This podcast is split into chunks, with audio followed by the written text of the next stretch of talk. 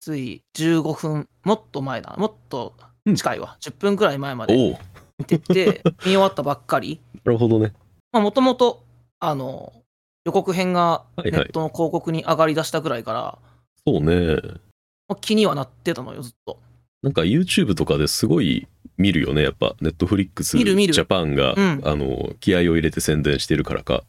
そうそうそうそう。山ほどなんかインタビュー動画とか、なんか制作秘話みたいのが出てきてる気がするわ。あ、あるね。なんか、全裸監督以来くらいじゃん、この。ああ、そうね。それぐらいになんかフューチャーされてる気がしますね。まあ、やっぱこのビッグネームが、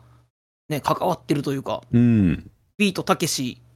原作の本をはいはい。映像化するっていうのがあって、やっぱりね、関わってるのも劇団一人、うん。大泉洋。ここは、あの、6年前にも映画撮ってるタッグやったりするしね。うん。らしいですね。全然俺はそっちの方を知らなかったので。ああ、そうなんだ。その映画えーも、って感じやった。あの、舞台浅草でうん。芸人の話だったりするから、うん。多分ずっと劇団一人これやりたかったんやろうなっていう。はいはいはいはい。で、6年前からやっぱ脚本の準備はもうしてたんだって、浅うん浅草キッドの。だから、なんかついにこう劇団一人が、本当に、このやりたいど真ん中の仕事をうんうん。やるんやろうなっていうのもあって、うん。 6年前の映画も俺は好きだったので、ああ、そうなんや。へうん、見に行ったし、小説も買って読んだし、えうん、いいですね。じゃあ、そのあたりも絡めて話せると、なんか面白くなりそうですね。まあ、話題そうだ作ね、ちょっと。ですし。そうだ し、まあ、ドミニクもね、ちょっと語りたいって言ってくれてたから、まあ、せっかくならね、うん、よし、じゃあまあ、今回は、えっ、と、浅草キッドの話をしよう、とりあえず。そうですね。はい。年始一発目ですので。はい。 では、タイトルコールの方、お願いします。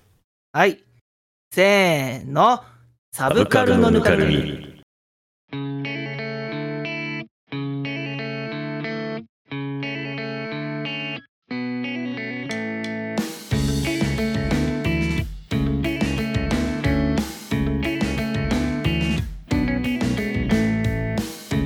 第54回粋でいなせな浅草キッド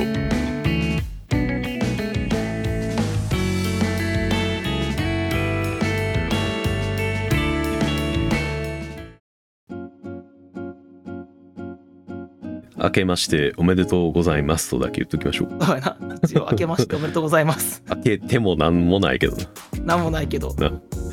あ芸能人ってこんな気持ちなんやなっていうね。いやよう考えたらすごい切り替えてるよねやっぱりな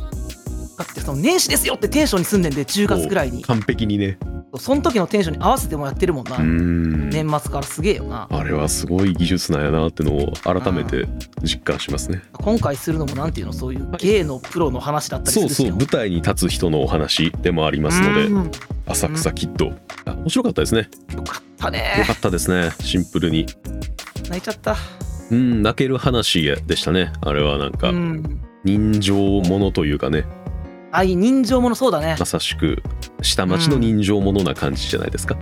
なんていうのかな、このうん東京の下町ものっていうのかな。はいはいはこういうはい普段触れることのない文化じゃんなかなかそうねだからああのの有名なのやったら本当に寅さんとかそうだねね男は辛いよというかあとまあちょいちょいこち亀とかでも浅草の話が入ってくるからうんうんそういう感じではあるけど、まあ、なかなかこう創作でも触れ触れづらければ、うんうんもちろん日常でも触れ触れにくいうんうんうんなんか文化とか人々の話だったんじゃうかな時代もまあ昔の話だっていうのもあるんだけどそうねなんかそういう文化だからこそのなんていうの普段聞かない感じのはいはいかっこいい掛け合いみたいな、うんうんうんうんあのおしゃれなこう言い合いみたいな、はいはいあれ好きはああいうのやっぱりいいよねまあテアンデーベラモーベノのあ文そう脈そうですそうよそねうそうまさしく江戸っ子気質というかもともと俺はでもこの「浅草キッド」がだからあのーうんビートたけしが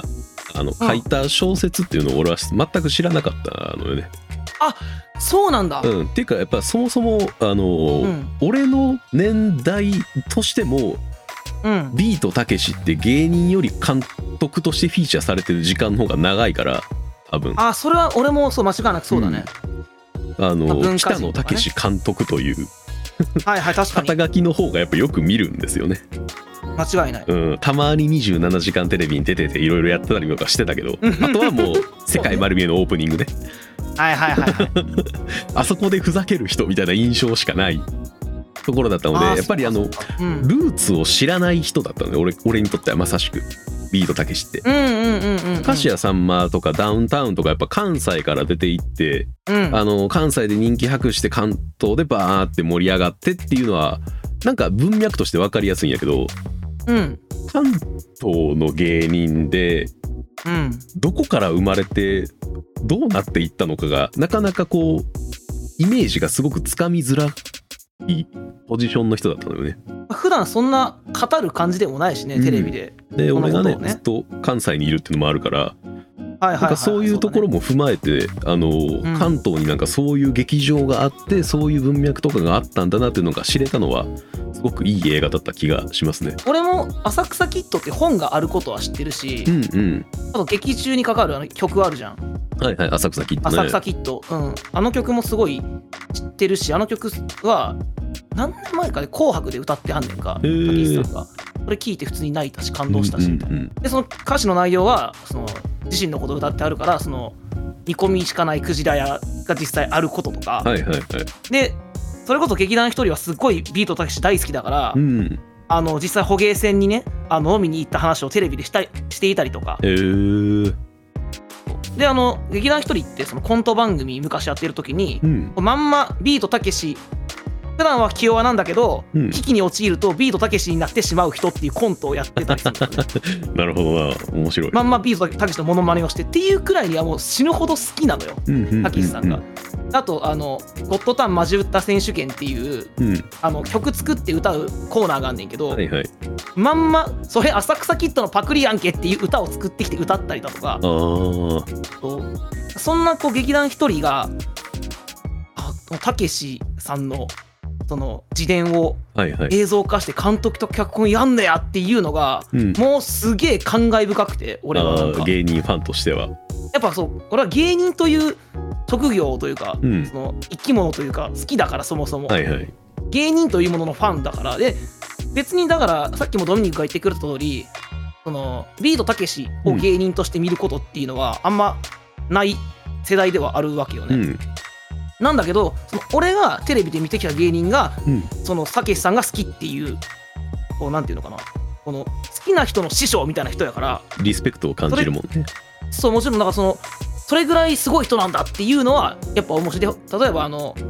えーっと弟子とのさ有名な話みたいなのを聞くのよねビートたけしさんって、うん。弟子の一人がそれこそあのねこの「浅草キッド」の最初にあの新潟の劇場から追い出す人おるやんかはいはいはい。あれつまみ枝豆さんっていう弟子なんやけど、うん。あの人が引っ越しした時に、たけしさんに、お前引っ越したらしいけど、なんか欲しいもんねえのかって聞かれて、うん。あの、洗濯機欲しいですって言ったんやって。うん。ほんなら、しばらくしたら、たらいと洗濯板が届いたんやって、家に。で、ああ、師匠やからこんな、さすがふざけてくるなと思って、パッてたらい見たら、あの、反対側に封筒あって100万入ってたみたいな、 あでそういうすごいこう、かっこいい逸話みたいなあものはをいね、はい。語られたりするから、直接そのすごい面白いとか笑ったことがあるわけじゃないんだけどやっぱりこう芸人好きとしてはいはい。すごい人かっこいい人っていうその意識はあったからうん。確かにそのルーツをなんていうのかっこよくエンタメに落とし込みというかねうん。なんか粋な感じというかおしゃれにというかそういう形で見せてくれるいい映画だったよねっていうのはそうね。うんまさしくやっぱり生きといなせが、あの俺はテーマだと思うんですよね。うんまあ、下町の人情ものっていうところでの文文脈というか、うそんのジャンルで考えると、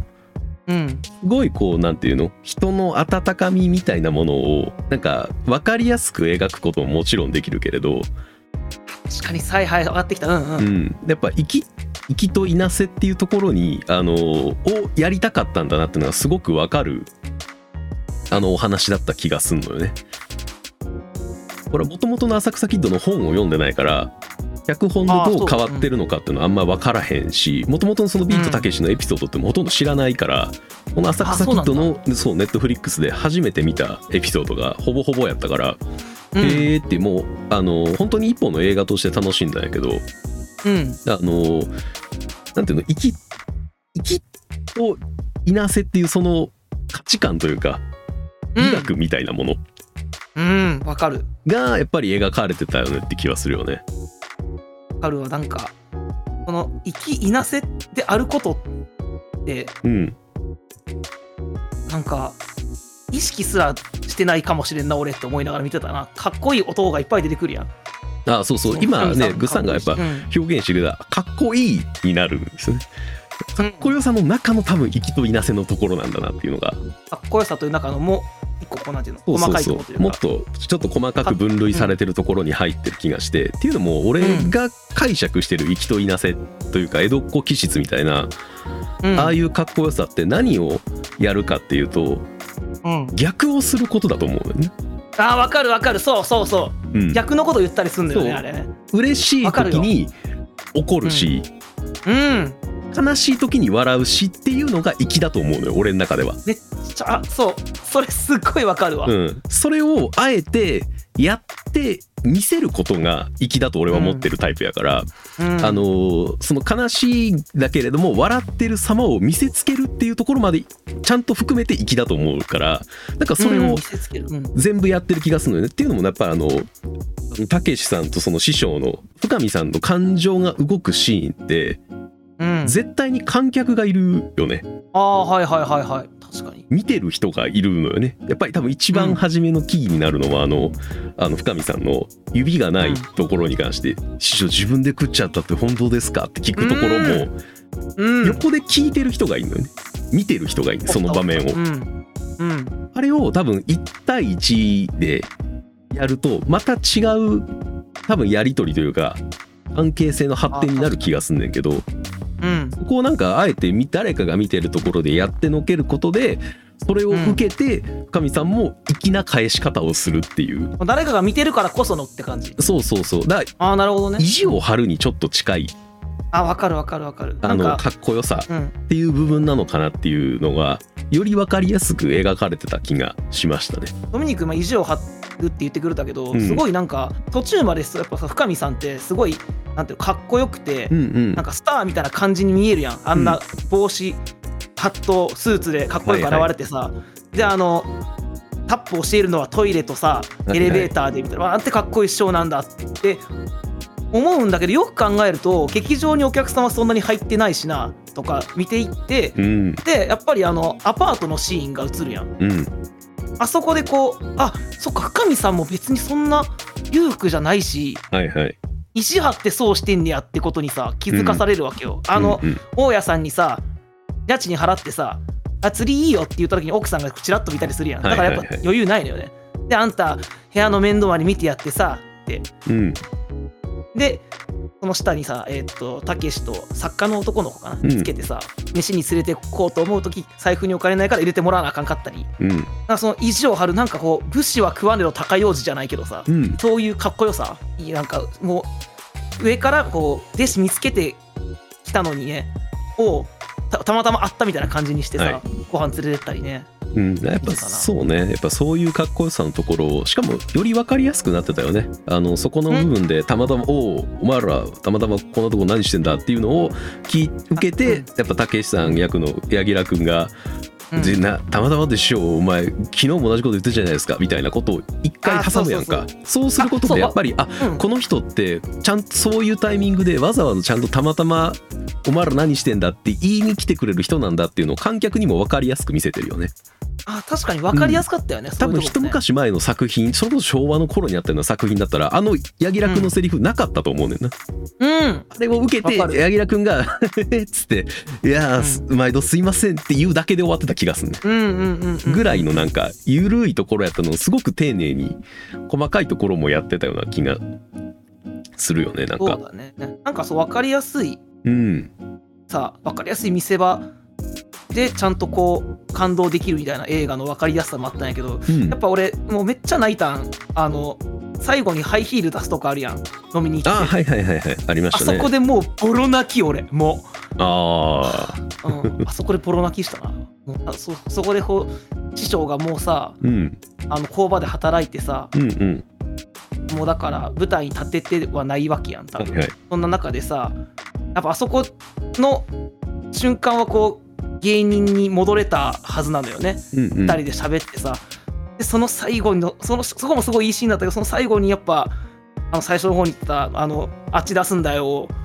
やった時のうん感動が俺はすごくて、ボロッボロ泣いたな。えーうるっときたのは俺はもうラストシーンのところでしたねラストシーンも来たけどね、もちろん。ラうんストシーンな、あの、葬式のところ、俺あラストはそのそもっと後か。うん、その後ですね、そあうその後もの良か過った去を振り返る、まあ、あのワンカットでつないでいくシーンは技術的にもあの、うん絵作り的にもすごく見応えがあったし、いや、そうだよね。うん、どうやってんやろうって思ったな。ワンカットだな。すごくよくなんか映画的に作った意味がある、あー確あかに。のシーンだなっていう気がするよね。うんあれをただ小説で文字でね追っかけていくとまあシンプルにその読み手の想像力にこううん委ねられる部分だけどあれをこそのうだねバックのミュージックがかかりつつああいう喧騒とかを感じながら振り返りながら歩いているでそれをなんか追体験させてもらってるみたいな感じをよく作品というかその映像で表現できてたよそううなだ気ね。がしますね。しかも今の姿のたけしさんがあそこ歩いてくっていうのがいいしね、ほんでうね。ん、あとフランス座まだあるらしいよねあれね。そうなんだら。しいよまだ見に行けるらしいよ演芸はもっと早よこの映画があったら絶対見に行ってたな浅草行った 時、うんらしいですねでそうそうだからあの全然俺は知らなかったからこの映画見終わった後にいろいろねあのたけしさんとか深見さんの逸話とか見てたらあのシーンとかも全部そのまんまやねんなあれなへえほんまにあの飲みに行って深酒しすぎてタバコの消し忘れであの焼けあの焼けてしまってそれで亡くならはったらしくてそれも本当でそれも本当ででたけしさんがあの葬式行った時にちゃんとあのどうせ仮装するんだから先に焼くなんてせっかちの人ですねって言ったっていうのもほんまらしいしああいいな、うんなんかもう途中からそういうの忘れて見ちゃってるだわなんかこれが本当にあったみたいなあんま今日忘れて見ちゃってたな、うん普通に映いや画まとあしてそれが楽しんで普たか通ら、の見方だとは思うけどねもちろんうんなんかそれを今喋ってて、うんほんまなんだよって言われた時にもう一回グッと来てしまったないやグッと食いますよねやっぱりねあの、うん多分俺が一番感動してたのは見終わって、あよかったなーっていやたけしさんって結局どんな人なんだろうなっていう調べてた時が多分一番グッと来てたかもね俺は結局、ちゃんとそういうそういう見せ方とか生き方がやっぱりしてた人だからこんだけやっぱりみんなが本当にいくつさんが言ってたようにいろんな芸人がリスペクトしてるっていうのが分かるというかそうね説得力があるような気がしますね。俺ドミニクはそのたけしさんの逸話ほとんど知らんまま映画見たって言ったけど俺はある程度何個かは知ってたから、はいはい、そのもともと知ってた部分とつながってくるというかうんやっぱたけしさんって浅草めちゃめちゃ好きで、うん、それこそあの弟子の浅草キッドってコンビがいるやんか、はいはい、はあい。のが言ってたんちゃうかな本当になんかもう酔っ払うと道行く人浅草でみんなにこう1万円渡して歩いたりすることがあるとうんたけしさんが。うんでうん師匠師匠そんなのやめてくださいって言うんでうるせえバカ野郎もうなんもう昔世話になったからいいんだよって言って渡すみたいなうんうん、ことやったんやけどじゃあどういうふうに世話になってたのかみたいなのが師匠との絆があってうん、このいろんな人たちがおってっていうところをこの映画で見せられたりとか、で劇団一人がその捕鯨船実際行った時のなんかサービスでなんか出してもらって「えいいいいのいいのたけちゃんから世話になってんだから」って芸人さんに私返していくのっておかみさんに言ってくれたみたいなうん、話をしてたんやけどだからたけしさんがどうしてそこまでこう浅草を愛しているのかっていうのはうん、あこんなことがあったんだなっていうねうん、こういう師匠の存在がいてこういう経緯で漫才師になられたんやみたいなのがその自伝どうこう関係なくそれをこう一本の映画としてシンプルにこう楽しむ形でうん見、せられた2時間だったな、そうね。本当に昭和のその芸人さんだからなのかはわからないけど、やっぱ町が作った人っていう、うん、うんこう言葉というか表現が似合う人なんだなっていうのが分かりましたよね。なんあかあそうだね現代ではあまり実感がもう難しい概念な気がああす確るんかでにすけれどこの町に育ててもらった地域に育ててもらったからそこに恩返しをしたいっていうこの感覚というか気持ちみたいなものってなかなあんまかないでしょうねそうね実感がしづらいし返し方がわからないっていうのが大きい気がするのよね。うんうんうんで受け取ったもののを気づきづらいあの、なんか価値観というかその作られ方にどんどんなってきてはいるような気はするよね。うんうんうん言ってしまえばそのね芸人さんだからもうつけといていいよっていうノリああそうだねでもうつけが受け入れてくれるところがもうどんどん少なくなってきてるかもうやっちゃダメみたいな風潮になってるやんか確かにな基。本的にそうこれ大丈夫なんですかみたいな。そうそうそうなんかあの、うん横にいるお客が言ってきそう感があるやんえ確かに。おかみいいのそれつけてこいつ絶対返すねよみたいなああ、なるほ どね。確かに。そんなノリもあるありそうななんか雰囲気だけしちゃっててうん。なんかそういうこういうなんか男気とか粋とかっていうのもあの言ってしまえば芸人さんだけが出してるかっこよさじゃないよねうんうん。芸人さんを包んでる人たちみんなが持ってるその意地の張り合いというかそうそう、芸人だけじゃないんだよな。うんそう出てくる、そのそれこそ、えっ、と、深見さんの奥さんとかね。はいはいうん。あの、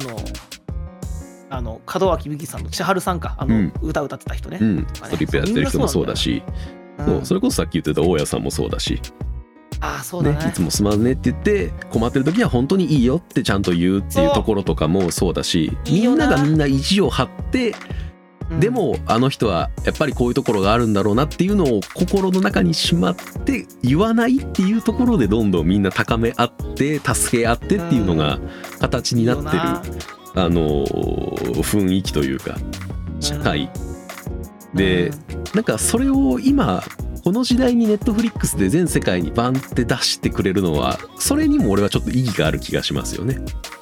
とか今こういう価値観がうんなかなか分かりにくい時代に、うん、そういう価値観をこののかっこよさを見せてるわけやもんな、うんこの映画が。提示してる気がしますよね。それこそグッサンはやっぱり芸人が好きでっていうのでこういう世界があって価値観が好きでっていう人やんかそもそもが。好そうだね。きじゃなかったらやっぱ知らないと思うのよねそっか。そもそもの問題としてこういう世界があるんだっていうところをうーん。ねこのそれこそ創作物の中でしか見たことがないみたいな世界っていうところを本当に今生きてる人を取り上げてうんちゃ。んとあった話なんですよっていうのをやって、うねん本当にいろんな価値観というか今まさに廃れつつある価値観をちゃんと提示してるうん。映画な気がしますね。そうだね。やっぱ廃れつつある価値観なんだよな、こういう生きさって。うんと思いますよこれは。そうなんだよな。いやなんかこういう大人になりたいなって思ったけどね、俺見ててね。こんなかっこいいこと言えたらなって思いながら見てたわな。うんこういう時なんかこう、さっき本当思ってることと逆じゃないけど、はいはい。あえてこういうこと言えるのって、まあ、粋だよなってことだよね、多分ね。 うんうん。あこういう大人になりたいなって思いながら見てたな。そうね現状ねでもこう社会の風潮として我慢するのはいけないことになりつつあるから。ああ、そっかそっか、うんなるこほれどっね。て意地を張ってるのは本人の視点であって傍から見てたら我慢してるように見えんねんねやっぱりああ、そうか。外野から見るとね第三者から見ると。うん。なあで社会全体として我慢をしてる人がいるのは良くないことっていうもう前提が今もう染み広がっていってる状態やから。そこに一番近いのは、うんだから、あの、弟子が会社やってるんですけど、どうですかって持ってくる人いるやん。その人が一番そこの価値観に近い人かもね。なんか、その師匠が、なんていうの師匠はだから、意地を張ってさ、うんそうのん劇場を続けていくわけやんか。うん、でもそのそそれがだから痩せ我慢に見えるじゃないけどさうん師匠がやっぱお金なくて苦しそうだから持ってくるわけやん仕事をだかうんらさあの人が一番その現代のそこに近いんかなって思った登場人物の中で言うとうーんまあそうかもね確かにねそうかもしれないねうんとあと金貸しの人かなもうやめちゃいなよって言うやんうんうんうんあれはなんか、まあ、まさしくなんかその資本主義的なところなのやろう気はするけどああねーそっかそっかなるほどねそっか そっかお金貸しやしな、うん、あとはでもあそこの象徴のかそうそう外野から見ると多分シンプルにあの奥さんに苦労させてみたいな意見になると思うな深見さんを見た時に、ああ確かにう、なん奥さんにばっかりこう嫌なことさせてみたいなところうん、に行こうと思えば行けるやんこれって結局ああでも芸人の奥さんあのーそ苦労話にもできるのようかできるねそう人情ものって結局のところつまり、結局経営者になっちゃったしなうん、えー男は辛いよとかもそうやと思うねんなあれあのうん、ういいん、トラさんがかっこいいの見方もできるけどトラさんの相手をする人大変だなっていう見方もできるやん、それヒロインのことってことうん、他それもそうだしヒロイン以外のねトラさんの周りにいる人とかもそうだな、あの、うん妹がそうなるな、さくら付がき付き合わされるる人がかわいそうって見方もできるやんああいう話って確かに、やっぱありそれは確かにできる。風来坊が出てくる話とかブライガンが出てくる話って、うんうん結局やっぱそういう見方ができるようになってきてる世の中だから、あ確かうにんな。やっぱそこをもう完全に無視してというかもうあえて見ないようにして、もう芸人の意地がかっこいいんだっていうのをやってるのがやっぱりその劇団一人の芸人さんが撮ってるからこうなってるんだろうなっていうのは分かりますよね。ああそうだね芸人が撮ってるからっていうところで言うとやっうん、ぱりいや漫才のシーンいっぱい出てくるけど素晴らしかったなああ間が良かったですねなんかねちゃんとなあ漫才として成立してたしあと柳楽君がうますぎるんですよね。うまいうんし相方にナイツの土屋さん持ってきたのは本当に素晴らしいと思った俺うん、それはなぜえうまいからだよだどうどうこれいうはうまさかを今聞いてんいやうまいだかならもちろんとしてえっと、うんああそうかそうそうそうだねこれ言わ言わなきゃ分かんないからね。とうん漫才っていうものの文脈を見ていった時に昔の漫才ってキャラの濃い人同士の掛け合いだったらしいのよ、どっちもボケだしどっちも突っ込むっていう、はいはい。だから安清ってうん、あの清師匠が誰かに言ったらしいねんけど安清はコンビじゃなくてカルテットやねんってボケの清しツッコミの清しボケの安しツッコミの安しの4人組なんやでってはいいうはいはい。言ったことがあるぐらいキャラの濃い人の掛け合いだったのを2ビートが片方がボケて片方がやめなさいって片方がキャラ濃いっていうパターンに変えたみたいな話を聞いたことがあんねんけど、うっんてなった時にやっぱ土屋さんってそんな前に出てくるタイプの芸人じゃないのよね、うんそのナイツの漫才もそうじゃん、うん花輪さんがわーって言ってちょっと訂正していく感じ、いはいでもその訂正していく中でしっかりこう技術があるっていうのは芸人さんからすごい評価をされてる人だったりするんだよねやっぱり。うんなかなかこうお客さん見てると動画うまいってのは言いにくいけどいやそのそとと例えばその間の取り方とかさ、うんその所作とかすごいこう評価されててだからやっぱ2ビートの漫才はたけしさんが濃くてそれをこう陰ながら支えるツッコミの清さんがいるみたいな漫才なはずなんだけど、そこになんかすごい土屋さんがハマってたんじゃないかなって思ったわけよ俺は。うんでそのうん土屋さんが今赤浅草に立って漫才してる人っていうのも熱い部分あるしなああなるほどねもともとそうやもんね、浅草の漫才、えー協会かそうそうできたやもんね花輪さんが理事でうんそれだからその文脈的な実際演じてる人の文脈的な熱さでもい熱かったし実際この漫才のスタイルに土屋さんが合ってたし、うんうんもちろんそうすごいこううまかったし、うんうんううんんまあ、柳楽君うまいからもちろんうまいんだけど、うんすごい漫才の詩素晴らしくてすすごくなので歴史的な部分もそうだし技術的な部分としても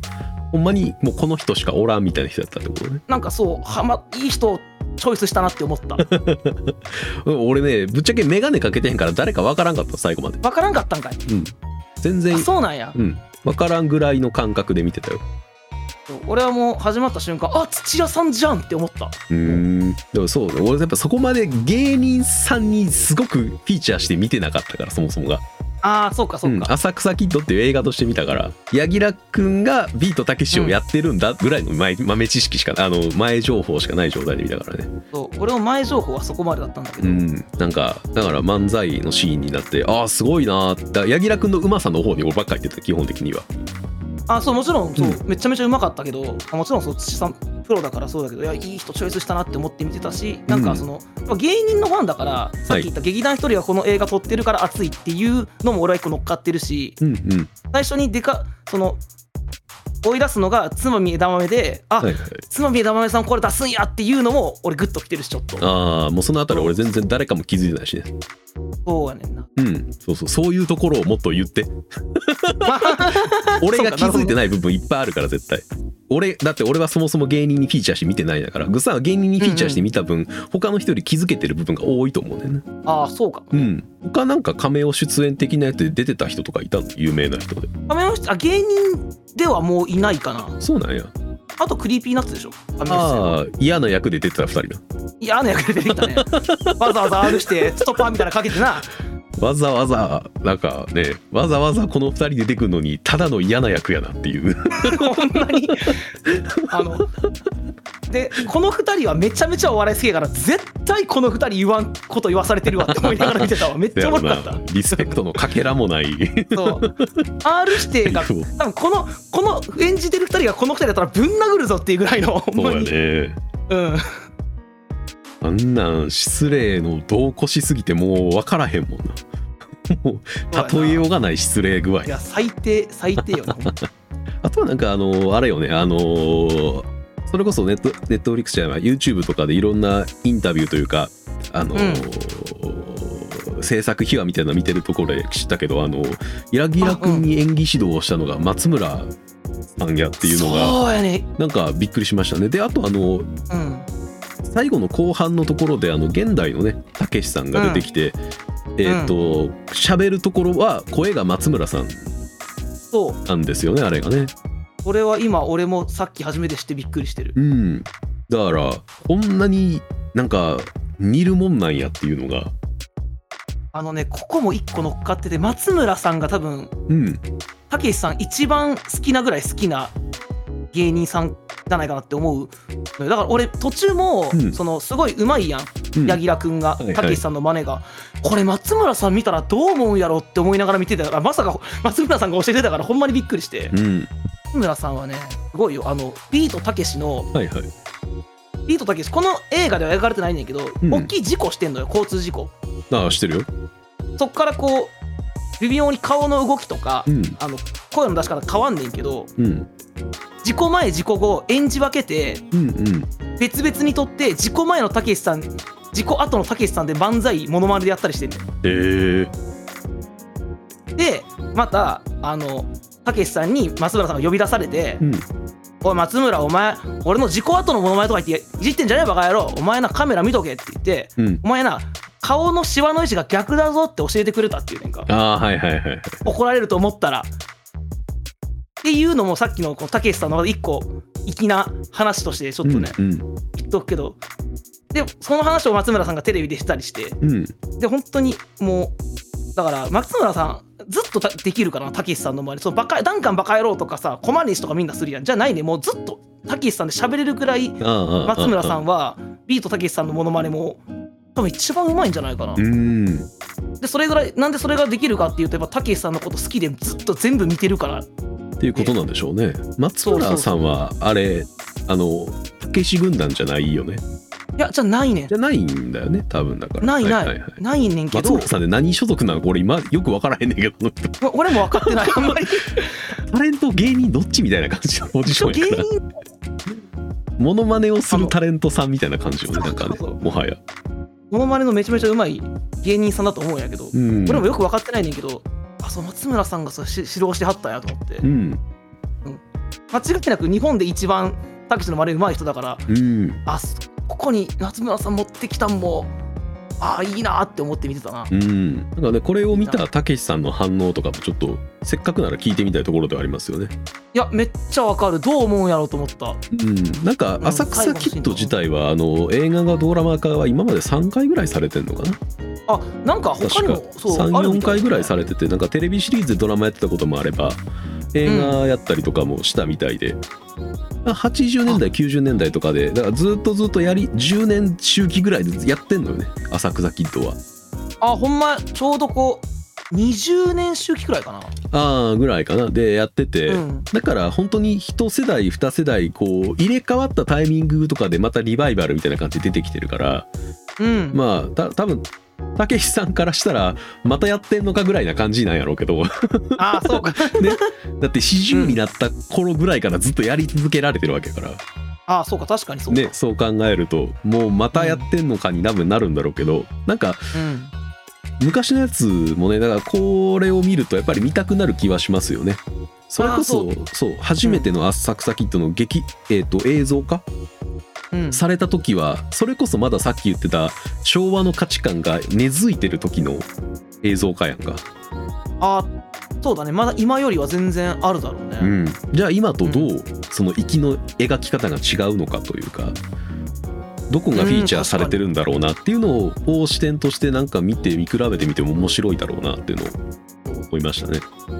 それこそさっき言ったねその柳楽君が「いやそんなこと言って師匠昨日も」みたいなシーンがうん、今回はあったけどそうじゃないかもしれんしねかもしれんしあの,、うんあの一連の下り自体がもうないかもしれないよね。あ確かに師匠ってのはそういうもんだという前提で作られてるともしかしたらあ。そうだね、うん、その師匠側をこうフューチャーそんなしたのは今回が初めてだったりもしかしたらするかもしれんしなかもしれへんしねもうたけしさんの方にばっかり寄ってたかもしれへんうし、ん、うん、今回はそうたけしさんの話であり深見さんの話でもあったからなもうそうねダブル主演よねあれは。そうそうそうだねだからあの浅草キッドと言いつつ岸さんのその苦労はあんまりこの2時間見終わった後だと印象に残ってないんですよね。あほんまやそう深見さんの苦労の方がやっぱりちゃんとフィーチャーされてるからそっちが受け取りやすいんやけほんまどたけしさんがだからテレビに出て出るところになうるん2ビートで苦労してますのうん1エピソードしかないのよ、そうだね、うん、テレビに出る前あそ2ビートでくすぶってましたでで終わんねんもうたけしさんの苦労ってこの映画の中だとしかも最初の序盤も序盤のところだよねそうそうだからあの回転ベッドで寝るとこまでで終わるよねあそうそこまでで終わんねんそれ終わったらもう次テレビ出るしで深見さんの訃報を聞くときはもうあれひょうきん族の楽屋らしいねんだけどねちゃんとあ電話受け取ああっーたそうのながんだううんんひょうきん族の楽屋で電話受け取って知らはったっていう話らしいし、あれはだからひょうきん族出てるタイミングやねもうだから全国的スターになってるタイミングやねもうそうだうん深見さんはちゃんとこの苦労を一段ずつ階段をね登ってってる描写やねんけどあのたけしさんはねもうエレベーターやねんなこのあー映画の中でそうはそうやなもうビューンと行ってしまったそうそうそうすぐに初めのエレベーター待ってるた時間はあるけど乗ったらもうずっと上にず登り続けてるってただの描写になってたから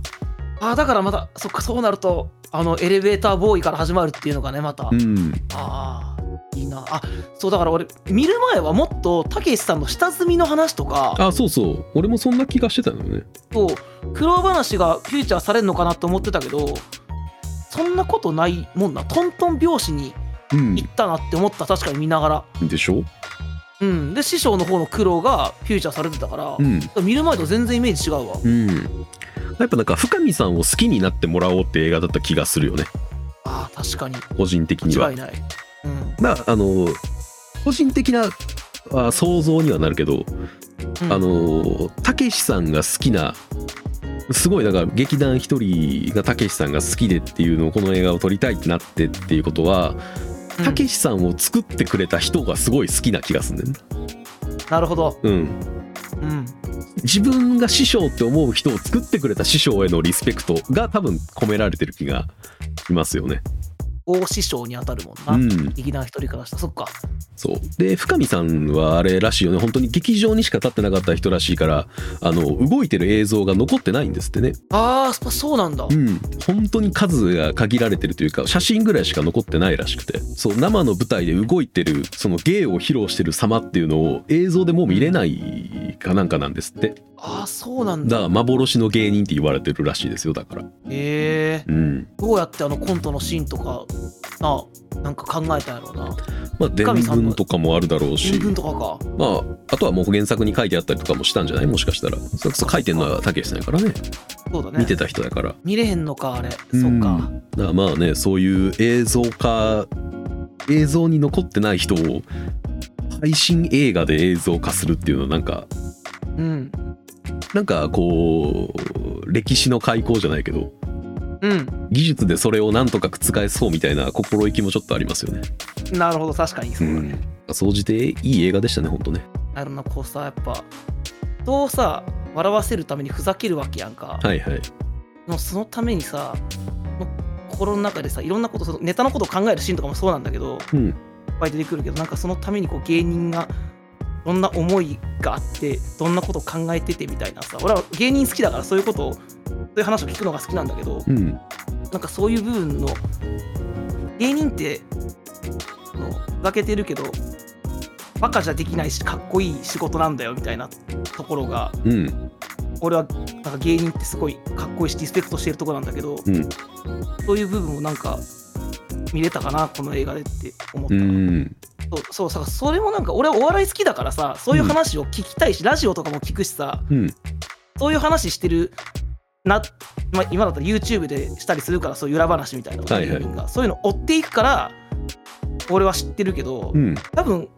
そこまでお笑い好きじゃないとさうんそんな気づくことないんやろうなって思うしその芸人のかっこよさの部分にね、うんまあそこもなんか見せてくれたんかなって思ったこの映画は。そうね。うんシンプルにねそのぐ分かりやすさっていうのをうんね、全てのコンテンツに求めるならうん笑いの分かりやすさってうん見て笑えるかどうかやから後ろ側のかっこよさって実はいらない部分なのよね。そうなんだよねそう、うんそうでもやっぱりそそうだのねグッサンはね結構分かりやすさがあるのが一番好きってやっぱ言うけどこの後ろ側のかっこよさもやっぱ好きってなってるわけやんかなってるねそうそうだからやっぱりあのーゲイってなんか一つの側面だけで見るとうんただのゲイでしかないけどうんそのあれなのよねあの何やったっけななんかの FF のだから作曲の人やったっけプレリュードを作った時5分かなんかで作って「いいですねあんな曲5分で作れて」って言われたら「いやいや今までの人生があってこの5分だから」みたいなああそれ聞いたことそれそうそうそういうのそういうのねなんかの作曲家の人とか言ってたけど、ね、ゲイだってそうや基本コントにしろ漫才にしろうん長くて10分ぐらいやんどんだそうけだねその10分作るために20年40年ぐらいを生きてからこの10分ができるわけやんかそうで分かりやすさだけを取るんだったら絶対この10分だけで見た方がいいんやけどやっぱりうんその後ろも見たくなってしまうっていうのこれこそ人情な気がするよねうんそそうこだにねそうそう、はい そうこの分かりやすさいやだけじゃないよなって思いたくなる気持ちというかその逆もあるんだよなっていうのをこうう理解したくなる気持ちうんでなんかそれをまた思い起こさせてくれるというか、あそうだうねん、そういう気持ちにさせてくれるっていう部分も含めて人情ものな気がしますよね。ああそんなところですかところかな俺がこう好きな芸人のかっこよさとかうん裏側とかうん芸人が出る物語のはいあ名作が一つ増えたのかなというう感じがん、いいですね確かにねまあ身軽見やすさもあるしねネットフリックスで公開っていうところもあるしなんかそうだねうんぶちぶっちゃけやっぱ俺はその芸人をこうピックアップしてそこのあの美的な部分っていうのを綺麗に描いてる作品っていうのをこれの他にあんま知らないぐらいこうれんこれと俺昭和元禄落語心中ぐらいですかねあ俺そうか俺が思う芸人のかっこよさみたいなのを描いてるのってうん創作物としてね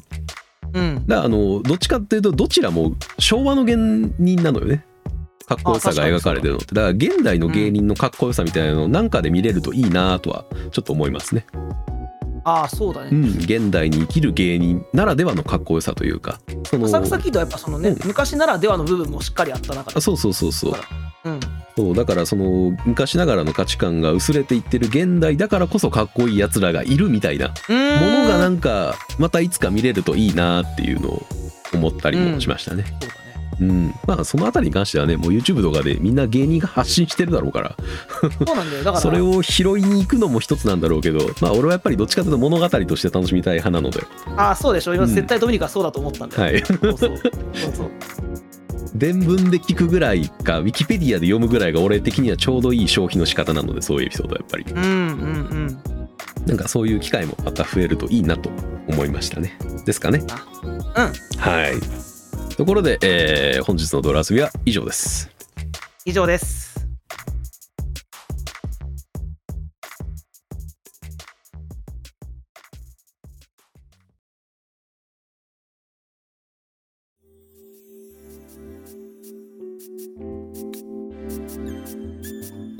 浅草キッド、